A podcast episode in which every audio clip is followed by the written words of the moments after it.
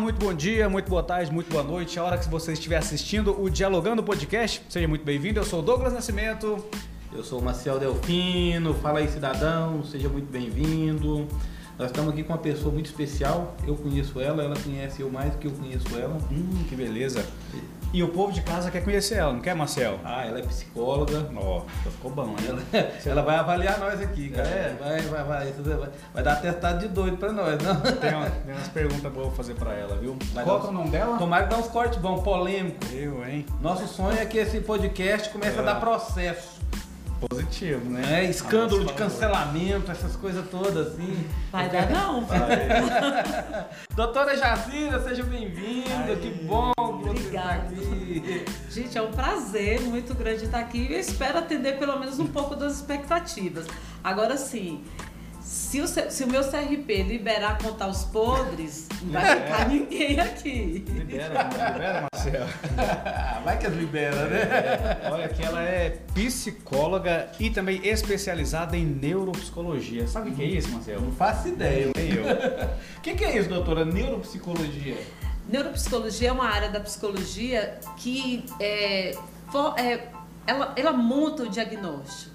Né? É, por exemplo, uma criança que ela está com dificuldade é, de aprendizagem, ela está com alguma dificuldade em casa, na escola, então ela precisa, os pais precisam procurar um neuropsicólogo para ele formar um, um, um diagnóstico para ela. Então faz um psicodiagnóstico, aplica alguns testes, ouve a criança e ali dá, uma, dá um diagnóstico para ele procurar o um tratamento especializado para ele. Ah. Então, essa é a área da neuropsicologia. Na Tem verdade, muita diferença da psicologia em si? Elas se, se juntam ou elas se complementam, né?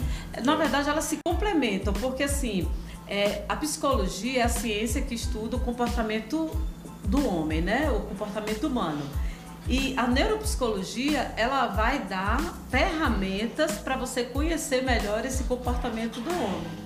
Né? Então, a, a, ela acaba se complementando. Na verdade, assim, é, é como se, a neuropsicologia é como se fosse o raio-x para a psicologia. Ele vai levantar todos os dados, todas as hipóteses, vai aplicar teste, vai é, esmiuçar o indivíduo para descobrir o que, é que ele tem para dar uma direção para a vida dele. É. Então é basicamente isso. Psicólogo tem. É, psicólogo é só para doido? Só pra quem tá ficando doido? Eu sempre que... gosto de dizer, olha, se tá doido, não pode mais ir no psicólogo. Já foi. Já, foi, já. Sou da já. já. Você já foi no psicólogo? Quando eu tava meio lesado. Ai, até por isso que ele perguntou. Eu, tava meio zoado, tava me sentindo meio doido. Não, brincadeira é. à parte, mas eu. É, realmente, eu, é porque eu, eu fiz essa, essa questão é o seguinte, é porque geralmente tem uns preconceitos, as pessoas têm muita resistência em ir ao psicólogo. Deu um problema no coração ali, vamos procurar um cardiologista. Não, deu um problema na perna, no, vamos buscar, buscar uma especialidade médica. Na ciência, parece que a psicologia, ela, as pessoas é muito estigmatizada ainda, as pessoas têm muito preconceito é, é muito. nessa área. É verdade? Você já encontrou, encontra muita resistência no, no consultório? Olha, é, na verdade vai ter duas, duas psicologias, dois momentos da psicologia. Tem a psicologia antes da pandemia e tem a psicologia depois da pandemia. Por quê? Ó? Antes da pandemia, ela era mais. As pessoas tinham um medo maior. Né? Tanto que quando às vezes marcava com alguém, aí tava lá na recepção, você já vê a cara do indivíduo assim. E quando eu vou chamar, eu digo, fica tranquilo, não dói. né? Normalmente não dói. Então as pessoas iam com muito medo, achando que ir no psicólogo ele estava à beira da loucura. E tem que entender o seguinte: se o, se o indivíduo ele surta, ele tem um surto psicótico, ele está numa crise muito aguda, o psicólogo infelizmente não vai resolver. Ele vai ter que ir primeiro a um psiquiatra, porque é quem medica, para depois ele ir ao psicólogo para fazer esse acompanhamento e posteriormente tirar a medicação. Aí, ok. Mas assim, tem a psicologia antes da pandemia, que era essa, muito mais. As pessoas tinham muito mais medo, e depois da pandemia, é, ela se abriu muito. As pessoas, acho que nunca procurou, nunca precisou tanto da, da psicologia, porque as pessoas começaram a entender que a função do psicólogo não é cuidar de louco. A, a, a função do psicólogo é te dar caminhos para você não chegar à loucura. Lidar com as emoções. Lidar né? com as emoções. Então, assim, hoje o que, que a gente percebe muito? Que as pessoas é, não procuram mais, porque infelizmente é um serviço que acaba sendo caro. Eu trabalho com preço popular, Uhum. né? mas olha o que acontece. É, é, você trabalha com preço popular, mas que precisa entender que é um preço popular meio estranho, porque olha bem, ó, é, um atendimento hoje ele custa em média no preço popular, 100 reais a sessão. Você tem uma, uma sessão semanal, se você estiver conseguindo lidar. Se você não estiver conseguindo lidar, a demanda está muito grande, você precisa pelo menos de duas sessões semanais, né? Então assim, não, você não tem retorno. Você vai em uma, na outra paga, na outra paga, na outra paga. Então, se for quatro sessões mensais, são 400 reais. Então, é popular, mas é caro. Né? É, por- caro. por quantidade cidadão, por- para o cidadão ali que é, que é salariado, ganha pouco, É muito ganha salário difícil. mínimo, é basicamente quase que inviável realmente ter um acompanhado, se bem que tem no serviço público alguns atendimentos. Eu É. fui num do serviço público, não é falando mal aqui, só vai gerar processo isso. Maciel não. É, eu, eu fui no serviço público, mas a menina realmente, é, ela já era muito novinha, que já não goza muito de credibilidade. Pessoas novas ainda. É mais difícil mesmo. é, daí eu tô falando com a gente, vai lá pra se abrir o coração, abrir o coração, tirar o peso da alma, né? Porque eu queria. A gente chega lá querendo que o psicólogo tenha uma pílulazinha que a gente toma e resolve o problema da nossa vida, né? Daí eu tô falando com ela, ela tá aqui não mexendo no celular, não olhando pra mim, não dando atenção. Eu achei aquilo ali, eu saí de lá, ela marcou um retorno, um tchau e benção, Não nunca mais, retornou. nunca mais voltei. Ela pensou, ficou doido. Mas olha, o serviço público, ele oferece realmente. Agora, tem profissionais muito bons no serviço público. Isso. A grande dificuldade, assim, é você encontrar. Porque você vai ver, olha, você vê um concurso, uma, uma, uma seleção da prefeitura, por, por exemplo. Ele chega a chamar 3 mil médicos. Né? E você vai olhar lá, não chama 10, no máximo 10 ou 20 psicólogos. Então, não dá, não tem, não tem profissional para a demanda que é muito grande. Ah, Não tem profissional. Os planos de saúde, a mesma coisa. Você tem um plano de saúde, mas você nunca consegue um atendimento psicológico. É muito difícil, é muito difícil. E tem a quantidade fechada. Porque assim, você no plano de saúde, normalmente você tem quatro, quatro atendimentos. Você tem direito a quatro atendimentos. Gente, quatro atendimentos na psicologia é só o começo. Você acha que, Né? continuando dentro desse raciocínio aí, a quantidade de médicos e também de psicólogos, por muito tempo algumas pessoas falavam, ah, é bobeiro no psicólogo. Tem esse, esse paradigma ainda ou não? Isso já está se libertando? Ah, caiu muito. É, é, é isso que eu tô te falando. Há uma psicologia antes da pandemia e há uma psicologia Depois. depois, da pandemia. Ah. Né? Ela agora eu acredito que vai ser uma profissão que vai expandir muito. Mas eu ainda questiono a, a- por que, que o serviço público não, não oferece muito mais profissionais. Porque realmente é um serviço que ainda que tenha como meu atendimento popular, ainda é caro e não, e não alcança todas as classes. Não vai alcançar todas as classes. É o que a gente estava falando, quatro sessões a 400 reais, você ganha mil reais, tira 400, paga do psicólogo, você vai comer o quê? É, né? Entre Você- o psicólogo e alimentação. E alimentação, você vai ficar Então, olhando alimentação. essa parte de mercado, às vezes, porque eu tenho essa dúvida. Às vezes, o, para aquele estudante que quer, vai fazer agora Enem, quer entrar na universidade, às vezes está no processo de escolha da profissão a seguir, está terminando o ensino médio, está nesse processo ainda. Muitos pais, muitos procuram aquela área assim que de mercado, não, qual a abrangência do mercado né, nessa área. Então qual a abrangência do mercado? Eu, eu tenho, eu tenho essa na área da psicologia, qual a abrangência que dá assim, em termos de mercado aí? O que, que o mercado oferece? Tá faltando profissional, é isso? Não, não tá. É, faltando profissional na área de psicologia, não falta, gente. Tem, tem uma galera aí que não tá trabalhando, né? É, é, às vezes eu atendo pessoal adolescente e fala, nossa, meu sonho é, é muito romantizado a psicologia, né? Certo. Nossa, meu sonho é fazer psicologia, tudo aí. Eu incentivo, eu digo, não, vamos lá, a gente vai precisar de, de profissional. Agora sim, dificilmente você vai encontrar um psicólogo que ficou rico da profissão. Né? Porque exatamente a gente vai voltar pela questão financeira. Se, se você tem, pode cortar alguma coisa do seu orçamento, você vai cortar o psicólogo. Porque a, a, é, a, é importante, mas você consegue sobreviver sem. Por exemplo, por que, que o médico, ele, ele na nossa sociedade, ele passa a ser muito mais importante do que o psicólogo? Porque nós nascemos e crescemos acreditando que a medicação vai resolver. Então, se você está com dor de cabeça, você toma uma de pirona e ela vai passar.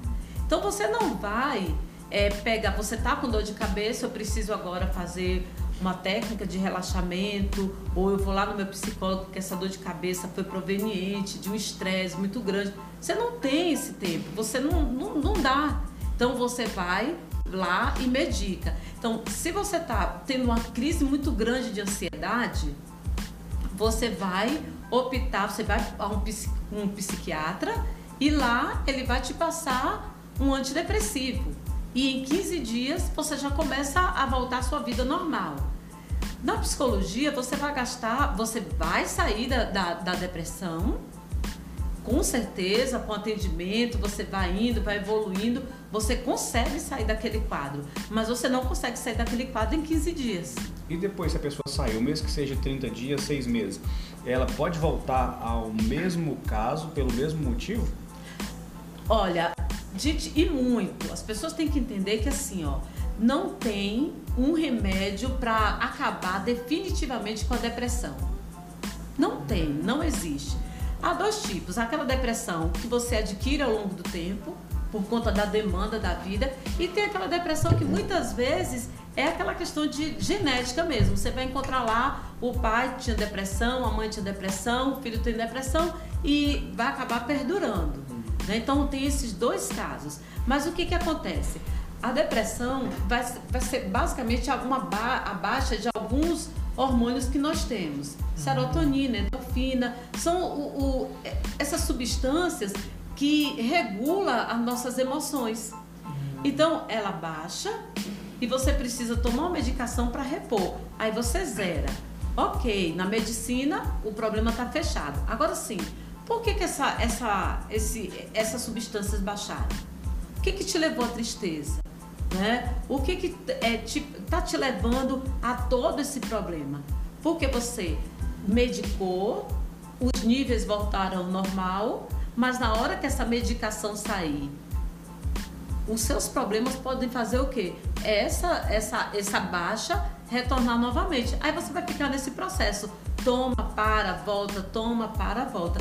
Mas não trata da essência. E esse tratamento tem que ser lá no, na clínica.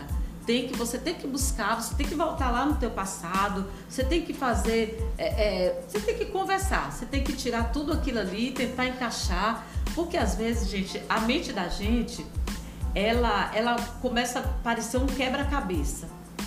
Né? Em algum, algum momento da vida, ela teve tudo arrumado, principalmente quando a gente sai ali da adolescência, entrou na idade adulta, tá ali no auge da vida, tá tudo dando certo. Porque o que que acontece? Você namora, você se apaixona, você casa, você tem filhos, você é, tem um sonho da casa própria. Uau, tá no auge. Tudo, tudo tá acontecendo. Então você não tem nem tempo de sofrer porque tá nessa correria doida. Aí tem um, aí a gente parte lá, depois dos 35, entrou nos 40 anos. Misericórdia. É, ou as coisas deram muito certo, ou a casa caiu. Né? Deu tudo errado. É nessa fase que há divórcio, é nessa fase que você percebeu, poxa, a vida trabalhei a vida inteira e não cheguei a lugar nenhum. A casa caiu. Então, se você não tiver alguém para te dar um suporte e dizer, cara, peraí, você pode começar de novo, tem aquele caminho, tem outro caminho, vai por ali e vai, você deprime. E uma coisa que é bem interessante, e principalmente para que os homens pensem nisso. Os homens, infelizmente, é mais difícil de sair de uma depressão do que mulher. Ah, bicho. É melhor nem entrar nela, Marcelo. É verdade. Senão fica ruim. Por quê? Primeiro, é, a nossa sociedade diz o quê? Que homem não chora. É, Homem não sofre. Quando você tá lá com um menino pequeno, olha, seja homem, você tem que ser homem, você tem que ser forte. Então ele cresce nessa, nessa ideia mesmo, eu tenho que ser forte, eu sou homem, eu sou macho, eu não choro e por aí vai. Só que assim, esse cara aprendeu que ele não pode fazer nada disso e aí ele assume a família, ele assume tudo e tal e cresce e vai. Mas quem é que está segurando a onda dele? Porque aí ele dentro de casa ele ouviu isso, aí chega na igreja, o que é que ele ouve? Bom, minha cabeça do lar. Isso, é a coluna e vai, acontece, ele tem que ser macho, ele tem que O ser. provedor, É o- uma carga de responsabilidade. Olha, ele é o provedor, ele é o cara que tem que ser bom de cama, né? Ele tem que ser bom pai e ele tem que, ó, bom é, profissional. bom profissional, ele tem que se de- de- destacar mesmo.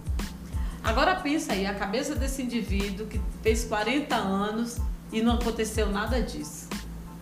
Ele hoje ele tá sem tesão, sem dinheiro, sem casa, sem eira e nem beira. E aí, como é que faz?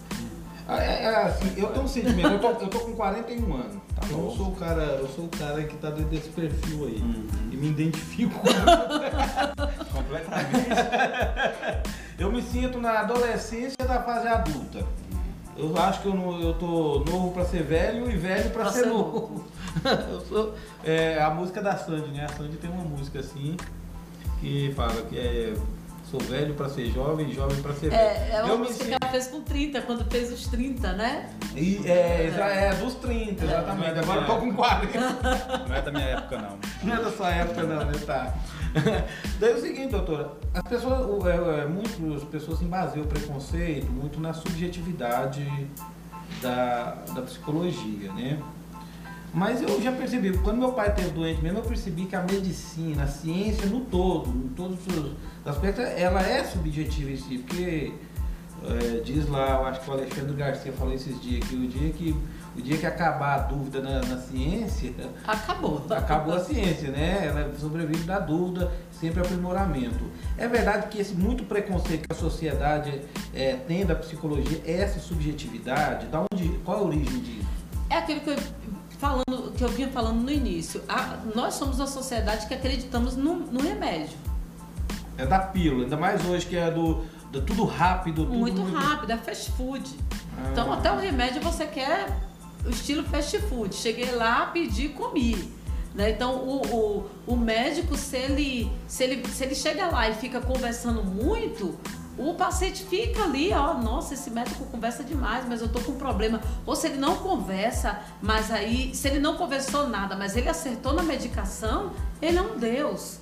Então, por que, que, que pensa-se nessa questão da subjetividade? Porque a psicologia ela trabalha com a fala. Ela vai trabalhar com a fala. Ela vai eh, trabalhar com observação. Ela vai trabalhar com o- instrumento da psicologia é exatamente isso. É a fala e a observação. Então, é, é um processo longo, é um processo demorado. Eu trabalho com terapia comportamental cognitiva. Eu, eu gosto de chamar, isso é minha. Eu gosto de dizer que a comportamental cognitiva é o pronto-socorro da psicologia. Por quê? Porque naquele momento que o cara tá ali ruim, a gente dá mecanismo para ele, para ele ir para casa e dizer: "Eu consigo, essa semana eu consigo". Então a gente passa exercício, a gente conduz, a gente liga, a gente pergunta, e aí, vamos lá, você vai conseguir, motiva e vai, ok, é comportamental cognitivo, é isso aí. Mas se você vai para a psicanálise, o que, que acontece com a psicanálise? É, é a sua fala é a sua fala que vai dar o suporte para você sair dela. Então você vai lá na- na- no atendimento e você passa 50 minutos você falando, ou 50 minutos você calado, né? Porque é a sua fala, né? Você vai vai falar e essa sua fala vai te dar, vai te levar né, para a resolução do problema. Então a psicanálise ela é muito longa, exatamente por conta disso. Né? A, a comportamental cognitiva é diferente disso, a gente acaba intervindo, a gente interfere na- nas questões. Já chegou algum caso de algum paciente que chega lá, fica calado, fica calado, porque vocês precisam, né, querendo ou não, é, em parte, identificar alguma coisa que o paciente está passando, ou pela fala ou pelo comportamento. Mas teve algum momento que o paciente chegou e, e não falou quase nada, você teve que tentar é, tirar dele e não, não saiu nada. Olha, normalmente os homens são assim, né? Normalmente os homens eles chegam no atendimento e quando às vezes ele vai porque ele quer ir, outras vezes ele, olha, só cheguei aqui porque minha esposa marcou. Eu tô aqui obrigada. Nem queria. né? Eu nem queria vir, mas eu, eu vim. Ou então por conta do filho. Ah, eu vim aqui por conta. E aí, mas assim, a vantagem da psicologia é exatamente por isso, porque o nosso código de ética fala o seguinte, que o, o, o segredo, né? É o segredo mesmo, é tá a base da nossa, do nosso trabalho. Imagina que é, se você vem para mim no atendimento e a única forma que eu posso abrir isso é se você estiver oferecendo perigo para você ou para alguém. É, é, é, é a única brecha que vai fazer com que o psicólogo possa falar, tá? Sobre o que aconteceu ali. Só. Fora isso, para um juiz. A, a, a, agora eu estou terminando um. Fiz uns atendimentos com, com um grupo de vigilantes e estou fechando o processo.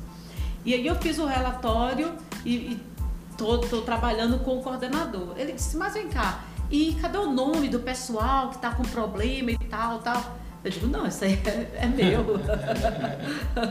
isso aí é meu, isso aí não fica, os testes não ficam com você, o que a, a entrevista pessoal não fica com você. O que eu posso te oferecer é isso aí, um relatório geral do que aconteceu, o, o, o- a hipótese diagnóstica, o que, que esse pessoal está precisando e me disponho a fazer o atendimento. Se as pessoas, eu posso eu procurar as pessoas que, que elas necessitam, ou vocês, no caso de vocês, abrir e aqueles que quiserem o atendimento, vai lá, se inscreve, mas fora isso eu não posso, não posso abrir nada para vocês do que, do que foi feito, do, do que foi falado.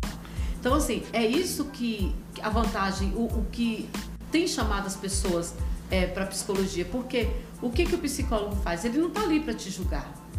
Ele não está ali para te julgar. Ele não está ali para saber assim, ah, porque você chega lá dizendo, ah, porque ontem eu não, eu não consegui namorar com minha mulher. A minha função não é dizer, nossa, mas criatura, você E não está dando no couro. É, é- é- essa. é- existe um treinamento na faculdade lá, assim, olha, como que o psicólogo focar para focar realmente no, no tema e não entrar nesse julgamento, que às vezes, muitas vezes é, é natural do ser humano. Sem entrar na emoção, De, né? é, de entrar no mérito ali da questão ali, mas que cara trouxa aí, meu. Ó, sabe qual é o exercício? O exercício pra gente é muito fácil. A gente quer resultado. Então, se você quer resultado, você não tá ali para julgar, você tá quer- pensando no final. Você só tá pensando no final, no que é que vai acontecer. Porque se você julgar a questão, você vai partir para um lado. Hum, tá.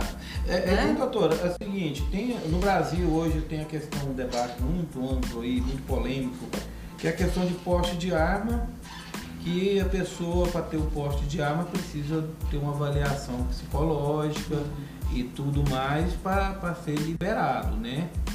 E como é que funciona? Esse é um laudo que o, psicólogo solta? Tem como identificar a pessoa que está apta a ter ou não ter? Qual é o método que descobre? Não, esse camarada aí não pode, não está capaz de usar uma arma não. Olha, nós aplicamos um teste. E, gente, olha, os testes psicológicos, eles são altamente assertivos. Então não é, nada subje- não é nada subjetivo, aquela questão, não, mas o cara engana, engana, porque tem muito assim, aqui a gente aqui, eu que sou formado no Instituto de Astrologia do Ah. Brasil, é, acha assim, não, mas o cara tem, tem como enganar o psicólogo, é só ah, dar um migué lá. Tenta. Pelo brasileiro, brasileiro tem esse pensamento sempre do jeitinho. Tem como enganar o psicólogo nesses testes, falar assim, o cara enganou. Não tem. Olha, tanto que se você vai para a internet, você põe lá no Google, é, é, pessoal querendo saber é, como é que esse teste ou aquele teste funciona. Uhum. Gente, eles insistem, eles tentam, mas não conseguem. Não conseguem. Porque cada. Quem não é psicólogo, quem é o psicólogo não vai falar como, como ocorre a correção e quais são os parâmetros. É, agora eu comprei um teste é, para poder aplicar lá com os vigilantes. Tem teste específico para cada área. Né? Então eu comprei um teste para aplicar com o vigilante. A primeira coisa que acontece, você só compra um teste com a carteirinha do seu CRP. É isso que eu ia perguntar. O vigilante pode ir lá e comprar e se dá bem, então não. Não, você não compra. Você não compra. Você não compra pela internet assim, ah, vou pedir sem nenhum critério. Não, só compra o teste psicológico quem é psicólogo. Né? Eles são muito criteriosos com isso. Segunda coisa, você não, não no teste não tem o um manual de correção. Quer dizer, tem lá o manual, mas você não consegue corrigir por aquele manual. Você tem que fazer cursos para poder você saber corrigir. Depois que você faz esse investimento, você não sai falando, olha, é por aqui. Você não sai de graça, né? de, graça de forma nenhuma. Então, é muito seguro. É muito seguro. E muito assertivo, tá, gente? Ah. Muito assertivo. Agora sim, a gente não só usa o teste, a gente usa a entrevista também, né? Que é onde muita gente tenta burlar. Mas olha, as pessoas têm que entender que nós passamos cinco anos, fora as especializações, estudando o comportamento do homem. Então, até a forma que ele senta, ele é avaliado. Aqui, o Marcelo, você chegando lá tendo um olho nele, você acha que ele está precisando? Vai ter, que, vai, vai, vai ter que ser assim, muito pessoal, né? Porque é sério o caso. Como é que é aquele negócio? Diz que a pessoa que senta assim é muito dispersiva, que senta assim é muito.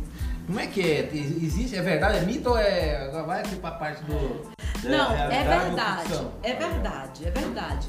Mas assim, eu vou dar dicas assim muito superficiais, não do que a gente usa. Mas o que que acontece muito? A pessoa que normalmente ela anda muito assim, né? Ela é, é uma forma de de, de proteção mesmo, defesa. né? De defesa. Ela tá ali meio. Você já entendeu que ela já chegou com um pouco de medo. Mas não é isso só que é, vai ser avaliado, é um conjunto, gente. Aí é o profissional que vai saber juntar estudo e Exatamente, pegar exatamente. É, existe hoje então um cara na internet. Qual dele? Vai ter um.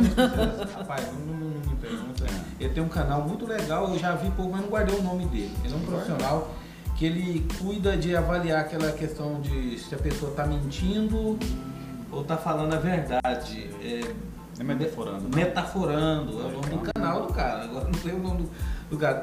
Metaforando. Ele sabe dizer se a pessoa, ele é um especialista, ele estuda muito comportamento, principalmente as expressões. Então ele, sabe, ele até fala que é muito subjetivo, ele, tem, ele é muito sério, aliás. Ele fala, olha gente, tudo que eu falar aqui ele não serve como prova para nada, ele é muito usado com, é, é, com advogados em questões de discussão, é, é, qual é a parte que quer ficar com o filho e tudo mais, né?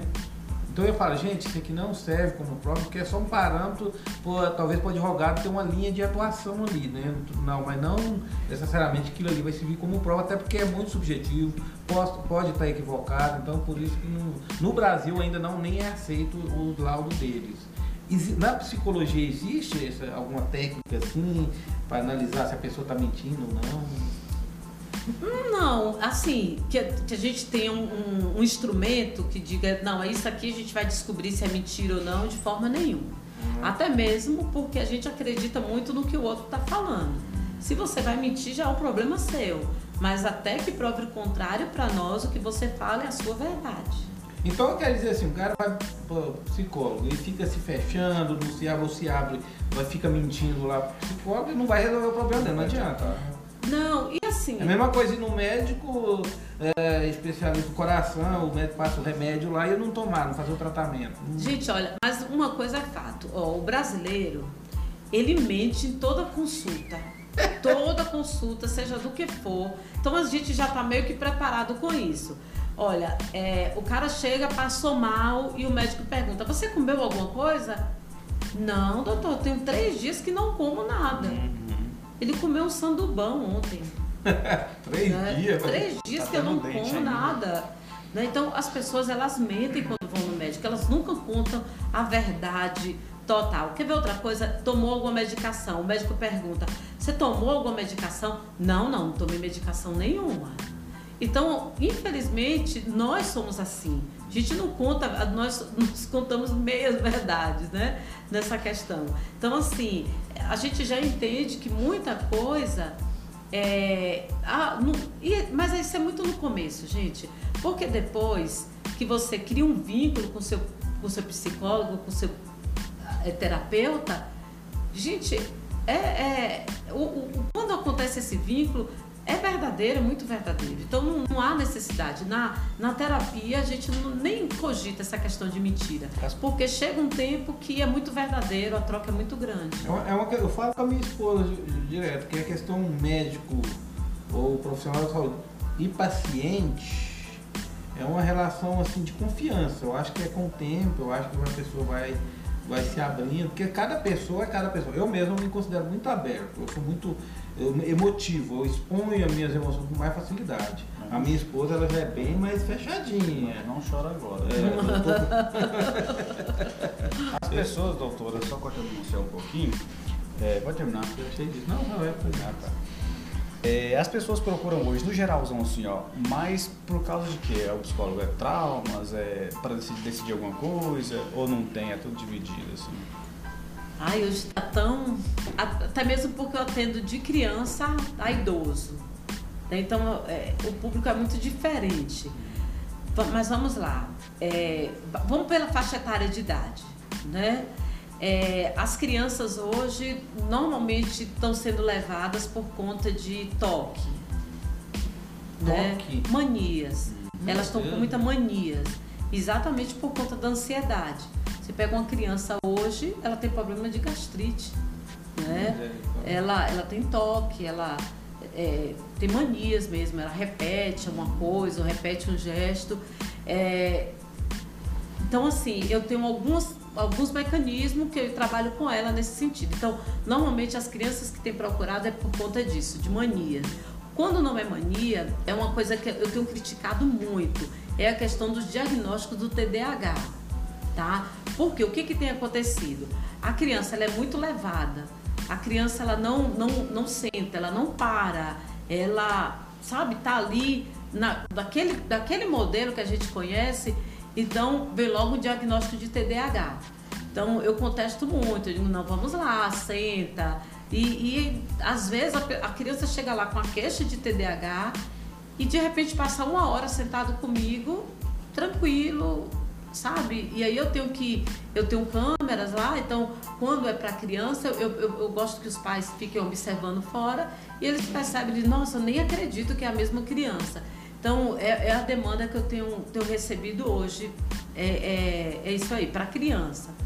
Com adolescentes, tem sido a questão da internet, né? E vícios em pornografia. Né? Com adolescente eu tô. E não restrita ao sexo masculino, tá? Hum. Tem a, a, alcançado as meninas também. É, na idade adulta, no jovem, né, é, é os fracassos. As pessoas estão com dificuldade de lidar com fracassos. Com perda, é, um término de um namoro, a perda de um trabalho, é, não, não conseguiu entrar na faculdade. Então tem sido, a questão tem sido muito essa. É, como lidar com os fracassos. É, entre aquela idade ali de 25, de 30 até 50 anos, a demanda tem sido relacionamentos, hum. né? relacionamento fracassado, divórcio, ou não, não quero divórcio, como, como reconstruir. Então, essa tem sido minha demanda assim, muito forte. E mais adiante, normalmente as mulheres entre 50 e 60 anos tem sido a queixa do, da, da, da menopausa mesmo, o que a menopausa tem causado, porque é, é uma fase da vida que a mulher desenvolve muito a depressão, exatamente por conta da menopausa.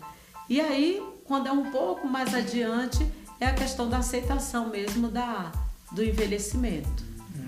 Né? é, é, geralmente, essa questão da, emocional, as pessoas têm muitas vezes aquela questão seguinte, é, eu tô com eu tô com um problema emocional aqui, às vezes a pessoa até se identifica, sabe identificar e reconhecer o problema. Nem que é problema emocional, ou ansiedade, ou depressão, não sei. Qualquer problema. O Google responde. É, Todo mundo hoje tem um. Exatamente. A pessoa até reconhece. Tem um diagnóstico. É, a pessoa até reconhece ali que tem algum problema, algum problema em si. Talvez não um diagnóstico específico. E geralmente a gente tende a levar o agora.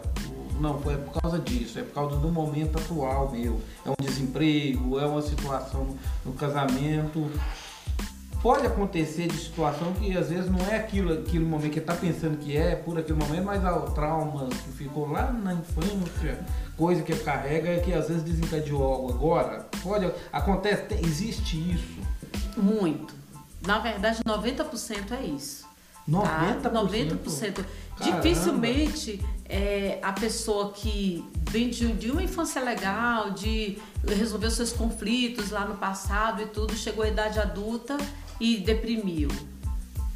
Difícil, é, é, acontece, mas é mais difícil. É por isso que a gente sempre orienta, gente, olha, o psicólogo não é luxo, não é uma coisa assim que ai, você vai, porque não é. Porque tem isso também, tem outro é. preconceito, né? Não foi no psicólogo, nossa, é. a pessoa tem um psicólogo. Isso. Nossa, pessoa... Não é, não é. Se você pega uma criança e, e você entendeu ali que ela está com dificuldade de lidar com algumas questões, porque nós, como pais, falhamos. A gente não sabe de tudo, graças a Deus. Então, às vezes a gente falhou ali com os nossos filhos e você percebeu que, nossa, tá ali, tá roendo a unha demais, sabe? Tá comendo demais, tudo tá meio que exagerado. Procura ajuda, vai lá, conversa com o psicólogo, leva, tenta orientar, começa esse trabalho para que ele, ele se torne uma, um adulto saudável mentalmente. Porque as pessoas estão muito preocupadas com o corpo. Você chega hoje, é, é comida fitness, é, é, é, é, exercício, é um monte de coisa, mas às vezes o corpo tá até saradão, mas a mente tá lá, ó, obesa, né? Estragada. Então, assim, é, é interessante a gente já começar. Detectou nos nossos filhos, procura ajuda, né? Vai lá, procura ajuda. Detectou na adolescência, vai lá, procura ajuda. Chegou a idade adulta, gente, eu não tô bem. Não espera surtar. Né? Essas faixas etárias aí, qual que é o, o, mais difícil? Porque tem criança, adolescente, etc. Qual que é aquela que na hora que chega assim, você fala, nossa, essa faixa etária é a mais complicada que eu, que, que eu acho, ou não tem isso? Ai, tem. tem. Gente, tem. Você chuta adolescente. Tem. Não, o adolescente, ele, ele, é. se ele cria vínculo, você torna assim, o tiozão. É, é, e, e, eles é, têm, têm confiança. Mas, gente, olha, você pegar uma criança ali de 3 até 8 anos, porque você não, você não trabalha com a fala. Você trabalha com a, a hora do jogo que nós chamamos. Então, são desenhos que a gente tem que interpretar, você vai ter que brincar com a criança. A gente tem, é, quando no caso, por exemplo, de é, problemas sexuais, por exemplo. A gente tem uma família de, de, de, bonequinhos e a gente brinca e leva essa criança a, a esse momento. Então, é muito lúdico. É muito lúdico essa, essa fase. Então eu acho que é a fase mais difícil. E assim, é, o que que acontece? A criança, ela, ela imagina muita coisa. Ela tem um, um, um mundo imaginário muito amplo. E eu fico com muito medo, às vezes, de que diagnóstico vai dar para essa criança, o que é do imaginário e o que é real. Né? E o que é real. Então, eu acredito, para mim, a área que eu acho tenho mais dificuldade é exatamente nessa faixa etária. Aliás, nós temos, desculpa doutora, mas até temos aqui no, no programa aqui umas jornalistas é, que fez um trabalho, ela veio falar aqui de um livro que ela escreveu, baseado no trabalho de, no TCC. Ferida Invisível. Né? Feridas Invisíveis. E que fala sobre abuso sexual infantil. E até a gente falamos aqui sobre essa questão, como que é, essa técnica que o psicólogo faz, né? Que elas conversaram, foram em conselhos tutelares, delegacia de proteção à criança e adolescente, elas relatam casos absurdos mesmo. Já te aconteceu você descobrir Como é que é? Porque tem essa questão do sigilo, né? Que já linka até com a, com a questão do segurança lá, de avaliar e tudo mais.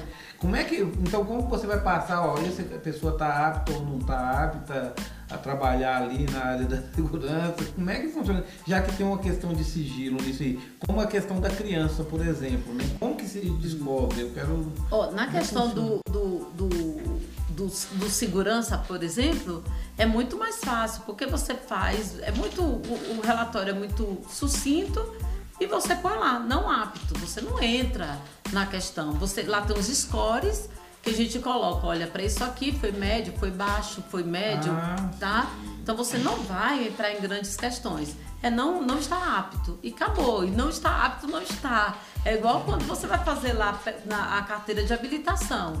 Se não está apto, não está. Né? Lascou, ah, não vai. Não vai. Não vai. Agora, da criança, é, no caso, aquilo que eu te falei, o que, é que o código de ética da psicologia fala? É, se trouxer perigo para você e para o outro, você tem que procurar ajuda. Né? Você tem que procurar ajuda. Então, o que, que a gente vai fazer? A gente vai conversar.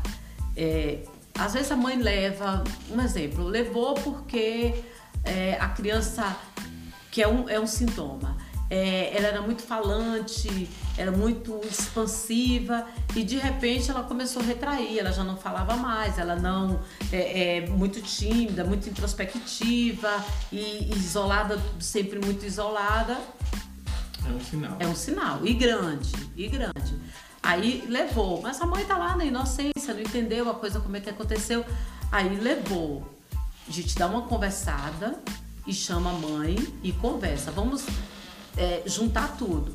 Que aí a neuro, o, o, o neuropsicólogo ele vai fazer exatamente isso. Ele vai levantar todas essas questões, comportamento, teste, como é que tá. Mas, gente, olha, abuso sexual é muito na cara. É muito na cara. Tem alguma dica assim para os pais assim, além desse, tem outros sinais que o pai pode observar assim que porque é, até eu quero falar que a boa parte dos abusos é cometido por pessoas próximas, familiares. Até então, assim, é quase que inconcebível. Geralmente a gente tem a família da gente, imagina, eu tenho a minha família, não, não dá, não, não, não cabe, assim, pra, até pela cultura da minha família. Isso para mim é impossível acontecer. Creio que muita gente tem esse mesmo dedo da minha família, isso é impossível acontecer. É. E não é impossível, gente. A, gente. a gente precisa parar e nós brasileiros somos muito. Somos assim, muito. É, nós somos inocentes. A gente sempre acha que acontece com o vizinho, na televisão, com distante. A gente nunca acha que acontece com a gente. E abuso sexual é muito próximo de todo mundo. De todo mundo. Então, o que, que você tem que estar tá olhando. E não é só no caso das meninas, os meninos também. O, o fator principal é esse do comportamento. Seu filho era um menino estudioso, um menino que brincava, um menino alegre, um menino feliz.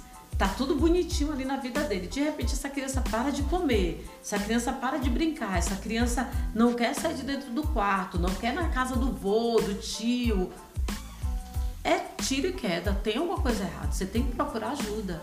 Não pode deixar, ninguém muda o comportamento assim de uma hora para outra. Ninguém, ninguém. Já chegou o caso para você assim? Olha, ele muito... querendo, ele, ele quer. Não, mas não, não, mas ele não quer. Que lá no seu ser, ele quer. Que lá no seu ser assim, você, nossa. É.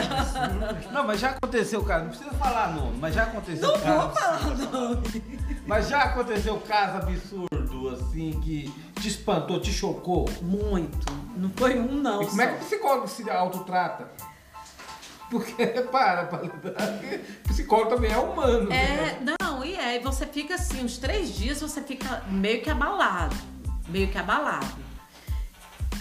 Eu não vou contar, não vou contar. Mas assim, é, são histórias absurdas. E eu, eu, eu trato mais com adulto do que com criança, porque criança choca. É, é, é um choque muito grande. Então, assim, já aconteceu comigo com uma menina de 9 para 10 anos, a idade da minha filha. E assim, terrível. Que quando ela terminou, a menina terminou de me contar, e ela contou assim detalhes e eu tive que fazer uma cara de naturalidade porque você não não pode descontrolar. Não. E eu tive assim sabe, ser natural com a situação para poder acalmar ela, para poder dizer não vai ficar tudo bem, nós vamos resolver e vai dar tudo certo, você fica tranquila, confia em mim que eu vou te ajudar. E aí quando você fala assim, confia em mim, meu amigo, você vai ter que, sabe, buscar forças de onde não tem para tentar resolver. Porque quando aquela criança abre a história para você, é porque realmente ela criou um vínculo, ela acredita em você e ela acredita que você vai resolver o problema dela. E aí você tem que resolver. Não pode, não pode deixar, não é uma coisa assim, não, eu não dou conta disso. Não, não tem essa opção. Não tem. Tem situação que você se viu mesmo, meio que sem saída, que, qual que é o diagnóstico final, a ajuda, a orientação que eu dou para essa pessoa ou não? Mesmo que no início da sua carreira. Já. Já teve gente que eu tive vontade de dizer assim, ô, oh, por favor, não vem mais aqui não. Tomara que não seja eu. Tomara que. Ela é minha psicóloga, moça. Ela é minha filha. Tô falando, ela sabe da minha vida. Ela sabe mais de mim do que eu dela. Ah, já teve gente que eu disse assim, poxa, meu Deus, faz aí. Faz que eu não venho mais não aqui. E teve gente que me deixou sem palavras, porque assim, é, eu, eu trabalho com esse retorno, com esse feedback. E aí a pessoa falou, falou, falou, falou, graças a Deus que o que ela queria realmente era desabafar. E ela falou, falou, falou, falou, falou, falou, assim, uma hora. Como quando terminou eu não tinha muito, não tinha nada para falar, eu só disse assim, seu horário acabou, fica pra próxima. Porque tem isso, né? Tem gente lá no Japão, é, tem pessoas que elas compram um prato, tem um localzinho lá, compra prato simplesmente para jogar na parede e quebrar para desabafar. Ah. E aqui Eu caso... amo quebrar copo. É, aí, ah, sua casa. Lá, lá na minha mãe mesmo, ela fica com aquele copinho de extrato de tomate. Sei. Sabe, ela tem muito, eu gosto de tomar café e eu gosto de. Proposital? Gosto de quebrar. Rapaz, é, ele é, é normal, doutora? Não, a minha orientação é o seguinte: é o cara que precisa extravasar, vai fazer box. Ah. Box? Vai fazer box. Eu tenho vontade de comprar aquele saco. É. Eu acho que as pessoas menos estressadas que existem no planeta devem ser aqueles lutadores de MMA. Para, você entra no ringue.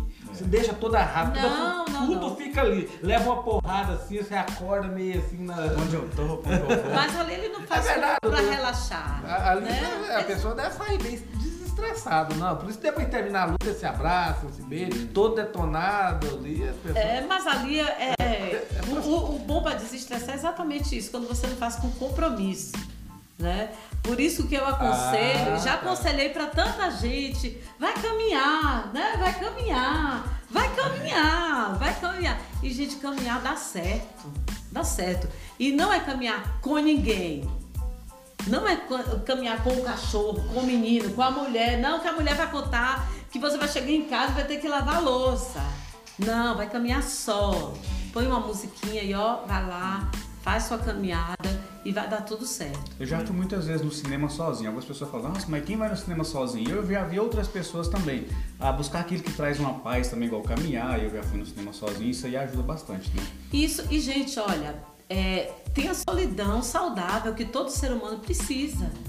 Todo, nós não, não precisamos estar cheio de pessoas 24 horas. Quando eu atendo homens, eu sempre gosto de lembrar para eles o seguinte: olha, tem o dia que o homem entra na caverna. E nós mulheres precisamos entender isso. Se eu pudesse, eu falar para todas as mulheres: olha, tem o dia que você vai perguntar para ele e só vai falar assim: aham, hum, Uhum. Beleza. Acabou. Ele não tá chateado com você, ele não tá magoado, ele não tá. Ele precisa entrar na caverna para resolver as questões dele. Depois ele vai sair e vai estar tá tudo bem. Aquilo, essa, essa caverna aí, é, o pastor Claudio Duarte até fala numa das palestras, é a caixinha do nada. O homem tem a caixinha do nada. O que, que tem na caixinha? Nada. Nada. É, não. é onde ele fica ali mudando. Ele até fala isso, ele é bem lúdico, né? É. Ele fala assim, fica mudando ali o canal de televisão. O que, que você tá vendo? Nada. Tá ali. É. Não, essa, a caverna é, a, é porque olha bem, ó. A mulher, ela trabalha o dia inteiro. E ela quebra o pau, ah, ela briga, ela briga com o chefe, ela chora, ela levanta, ela senta, faz tudo isso. ela chega em casa, ela não está satisfeita com o que aconteceu lá. Ela chega em casa e ela quer falar, ela quer que o cara ouça. Mas aí, quando o cara não. E aí o homem, ele ouve, mas ele ouve do jeito dele. O que que acontece? Eu, eu lá em casa, o meu exercício é: se ele estiver assistindo futebol, eu não falo, porque ele não vai ouvir. O homem, nós mulheres, nós fazemos o seguinte: a gente passa a roupa, a gente faz a comida, a gente cuida do neném e a gente dá conta da, do, de quem o marido da gente está conversando no telefone. Né? A gente consegue isso aí. E a gente ainda dá uma opinião. A gente tá fazendo quatro coisas e diz: Ó, oh, não é isso aí não, viu? Você tá mentindo, não é por aí não. Então resolve. O homem não. O homem é uma caixinha de cada vez. Se ele tá assistindo televisão, você, você vai falar, ele vai dizer assim, beleza, e volta pra cá. Você vai falar, não, não, beleza. Depois, terminou o jogo, você pergunta, sim, pode me dar a resposta agora daquilo que eu falei? Mas você falou o quê?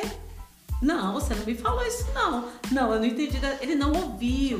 Minha mulher, às vezes, ela quer. Ele não ouviu. Ela quer que eu responda coisa, bem, bem na hora, assim, ela entra bem na hora que eu tô vendo um filme que eu quero entender. Eu tô curioso para saber. É agora, do filme. Ah, meu, o que, que vai acontecer quando é fé? Amor, eu, eu falo, Jesus, leve ela pra glória, senão eu mando ela. Só fala hoje, essa mulher tá vendo.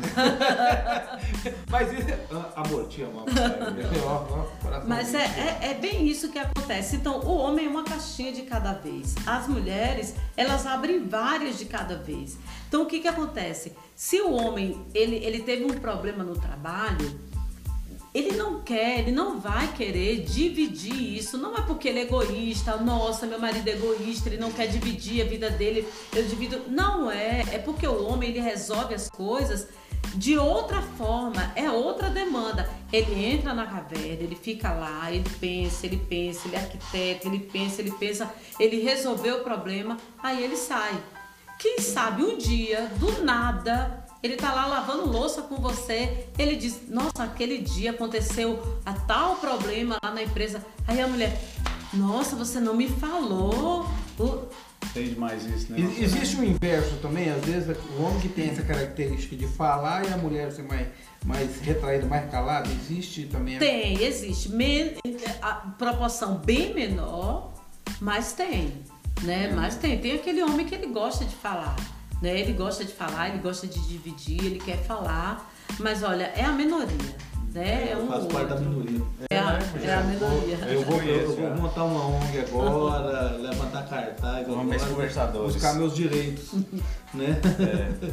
Doutora, lá na, no escritório da senhora, onde a senhora atende, é, chega casal também, assim, pra discutir a relação ali na hora e às vezes começa a brigar entre os dois, discutir ou não? Eu quase já levei tapa, viu, gente? Ah, ah não, doutor, me conta tudo, De vai. ficar no meio. No meio? No meio, de dizer, cara, calma, vai dar tudo certo, vai dar tudo certo. Gente, olha, é essa questão do casamento, principalmente. Aí eu vou falar da questão da pandemia novamente. É, foi muito difícil para os casais agora na pandemia, porque tem gente que não se conhecia, o que tinha em comum eram os filhos e as dívidas. Eram os filhos e as dívidas, só se falava disso, dos filhos e das dívidas, ou das dívidas ou dos filhos. E de repente teve que ficar juntos, né? Teve muita gente que foi muito bom, se reconectaram e deu tudo certo. Mas teve gente que separou. Né? Teve gente que disse, não, eu não quero viver com esse cara. Ou então teve mulher que disse, homem que disse, não, essa não é a mulher da minha vida. Mas graças a Deus teve pessoas também que procuraram ajuda para viver esse momento. De dizer, nossa, eu não sabia que minha esposa era assim, ou eu não sabia que meu esposo era assim e procuraram ajuda e foi. E aí esse atendimento acontece da seguinte forma: eu atendo o homem sozinho, ouço as demandas dele e tudo. Depois eu ouço a, a o, ouço primeiro a mulher, depois o homem e vou tratando um pouco dos dois e depois eu junto, né? Por que, que eu dou esse tempinho? Porque já deu tempo de acalmar os ânimos, já deu tempo de vou dando dicas para um, para outro, vá por esse caminho. que dá certo. E aí depois juntamos ali os dois. Hum, né? Juntamos então, ali os dois. uma técnica nisso daí, Isso. não é? É, mas assim, o que é interessante é procurar ajuda. Tem problemas, tem questões no casamento que não dá para ser sozinho. Precisa da terceira pessoa para te dar uma direção. A terceira pessoa que ajuda, né? Não a terceira pessoa que, Que não atrapalha. É, tem isso. Essa pandemia ela, foi dois motivos então. Ou ela causou separação, ou ela causou gravidez, né? Porque o que ficou de gente grávida nessa pandemia. Nossa! É porque Essa é- assim, ó, se eu não sei conversar, você fazer outra É, coisa, né? Doutora, eu tenho, um nego- eu tenho um negócio seguinte, às vezes eu quero relaxar, quero, ficar- quero me isolar, eu quero meio que desaparecer. Eu, eu fico vendo um vídeo. Tá, fico ali. Quando eu me percebo, eu vou pra cama, eu tô moído. Rede social cansa o cérebro, a pessoa fica cansada e às vezes eu, e eu me sinto, não sei se é, pode ser algo só meu também, né? Porque eu me sinto, eu, eu percebo que a rede social, é, eu vi uma neuro, uma neuro Foi eu que te indiquei. foi, é, foi. Doutora Me- Rosana, sou Eu, apaixonada. eu vi o vídeo dela, ela falou, falou é, Celular fora do quarto. Principalmente depois das 10, parece, das Exatamente. 10 em diante, não usar. E realmente é uma mudança no seu descanso mental, assim, consigo. Porque é incrível, olha, o nosso cérebro ele não desliga. Ele não desliga. Se a última informação que ele recebeu foi a questão que o celular tá bem ali, ele vai ficar ligado àquilo ali.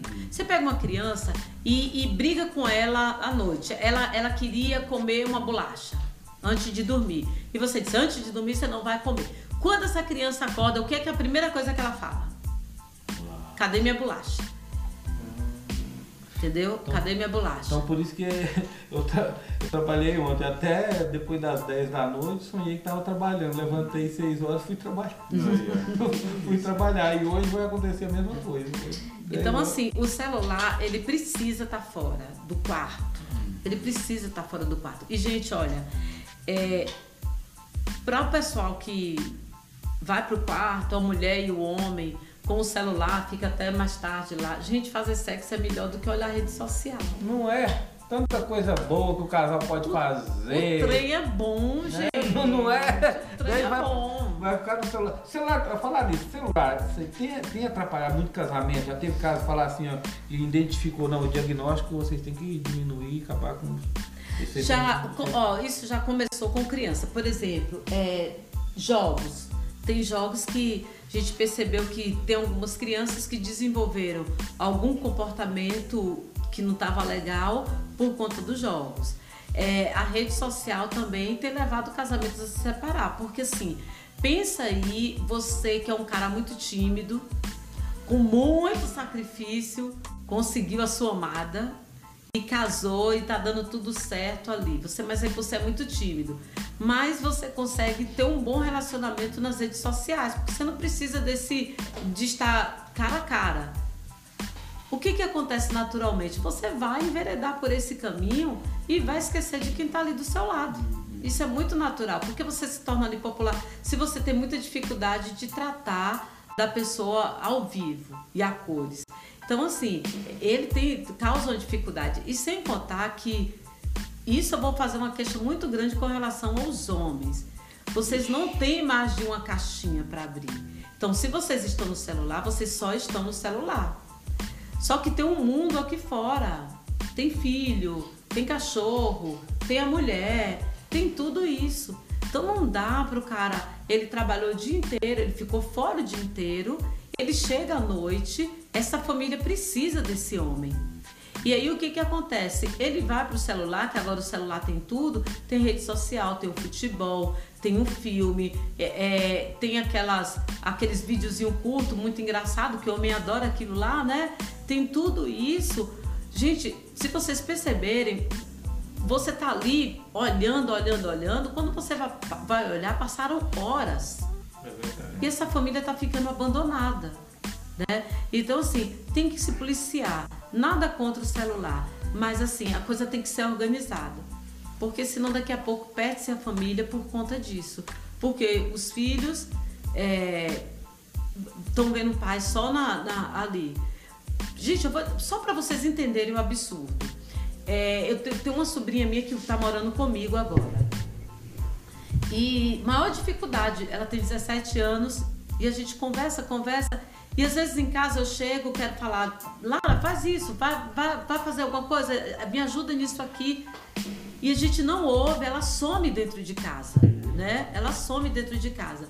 Aí essa semana eu cheguei e pedi pedi para eu queria eu queria falar com ela sobre alguma coisa de lá de casa, alguma coisa. E aí eu precisei sair rápido. Ela não consegui não consegui falar com ela dentro de casa, mas consegui falar com ela pelo WhatsApp. Nossa, meu Deus do céu. Consegui falar pelo WhatsApp. Gente, é isso que nós estamos vivendo. Né? E essa realidade está seguindo na ficção. Tem um filme que chama Gente Grande, que lá no início mostra isso. O, os filhos do, do dono fica conversando com a empregada que está no outro quarto é, pelo celular. Na ocasião, não sei se é o WhatsApp, mas pelo celular. Então nós estamos vivendo justamente isso. E tem um ditado que fala que o celular ele é, traz para perto quem está longe e leva para longe quem está tá perto, perto, infelizmente, né? Então assim, gente, tem coisa legal para fazer no casamento. É. Não tem só dívida para pagar, não. Tem beijinho, tem abraço, tem uma série que de coisas. É verdade, né? Mas as pessoas é bom. Às vezes eu lembro de um pastor dar um conselho para um casal que o pessoal fala, não, é porque depois que casou não me procura mais, é, quando namorava era amoroso e tudo, ele falou assim, não, é porque fez, vocês fez o inverso. Depois que casa, é que vocês deixam de namorar. Depois que casa é que tem que namorar. Tem que continuar a paquera, a conquista e, e vai que para. Agora eu queria entrar numa questão aqui, doutora. Assim, por que, que as pessoas, às vezes, tem gente que é gente boa, gente fina, mas na hora que entra dentro do carro, no trânsito, a pessoa se transforma num leão, é bravo, quer bater, quer brigar e quer. Ó, oh, deixa eu te falar, ela não era essa mansidão antes do carro, não, tá? Não era. Se você falar assim, olha, é, a pessoa é tranquila e tá alcoolizado e ela mudou o comportamento, vai, vamos lá. Mas é, você é o que você é. Você pode não ser. É, porque assim, olha bem, ó. É, eu particularmente eu não sei xingar. Não sei. Gente, eu não sei, eu não consigo.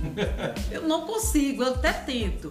Então, assim, se eu tô no trânsito e eu fiquei muito chateada com a situação, eu vou bater e. Uh, mas não vou, porque eu não consigo, eu não sei. Agora, se eu sei uma série de palavrões, se eu chegar no trânsito, eu vou falar.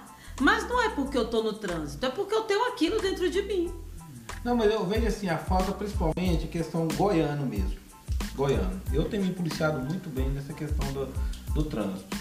A pessoa tá ali, às vezes quer dar a seta, precisa entrar naquela via, na mão da pessoa na frente, a pessoa indica o carro, não quer, ou seja, essa falta de gentileza. Às vezes, eu, quando eu falo a pessoa, às vezes é gente boa ali no trânsito, é que a pessoa se transforma.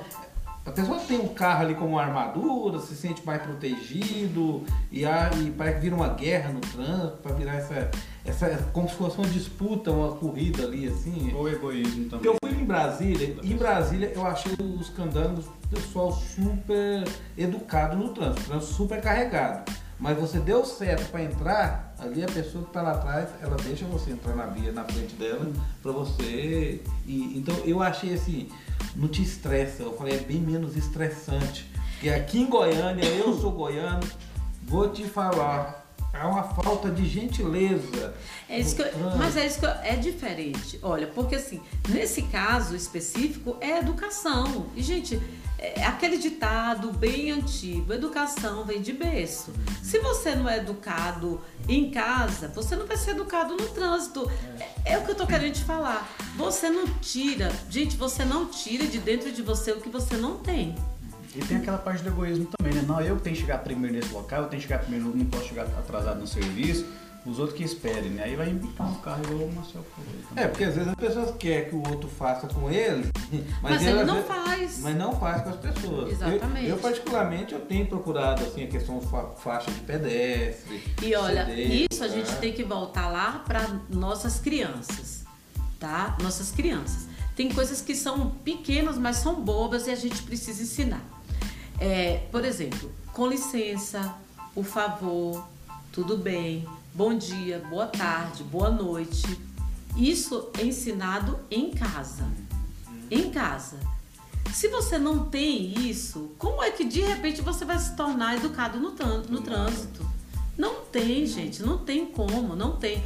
Como é que você é, você tá com seu filho dentro de um ônibus e vê uma senhora, eu já vi isso, vê uma senhora em pé, você conseguiu um lugar ali, você põe seu filho sentado, mas não dá lugar para a senhora.